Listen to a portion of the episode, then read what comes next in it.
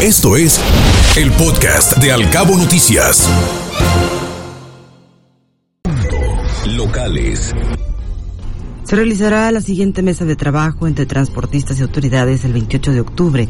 De ninguna manera los turistas deberán ser molestados en su transportación, así lo indicó el presidente de la Asociación de Transportadoras Turísticas de Los Cabos, Miguel Ángel Mena y estiman será de un 95% la ocupación del tiempo compartido para fin de año aquí en Los Cabos.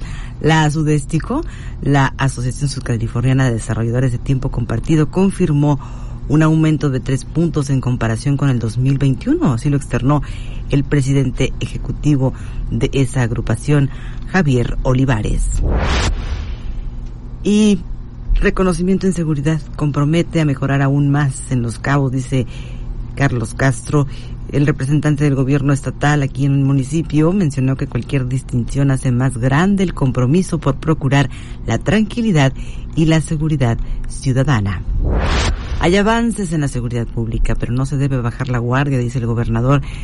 El Ejecutivo Estatal señaló que hay hechos que se siguen investigando, como la agresión a policías de Comundú y la irrupción de un grupo armado en los planes. Es necesario retomar el operativo Mochila, dice el presidente de la Asociación Estatal de Padres de Familia, Oscar Montaño, dijo que ante lo ocurrido en preparatorias se deben tomar precauciones en las escuelas, sobre todo en las secundarias.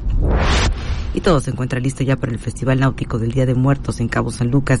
Se ofrecerá a turistas y locales un desfile de embarcaciones, artesanías y gastronomía acusan docentes al gobernador de incumplir promesas de campaña. Dirigentes del movimiento sindical cabeño y de expresión magisterial afirmaron que no son carta de juego ni apoyan ninguna campaña como la del secretario general de la sección tercera del CENTE, Elmut Castillo, que busca una diputación plurinominal. Escuche Al Cabo Noticias de 7 a 9 de la mañana con la información más importante de los cabos, México y el mundo por Cabo Mil Radio 96.3 siempre contigo.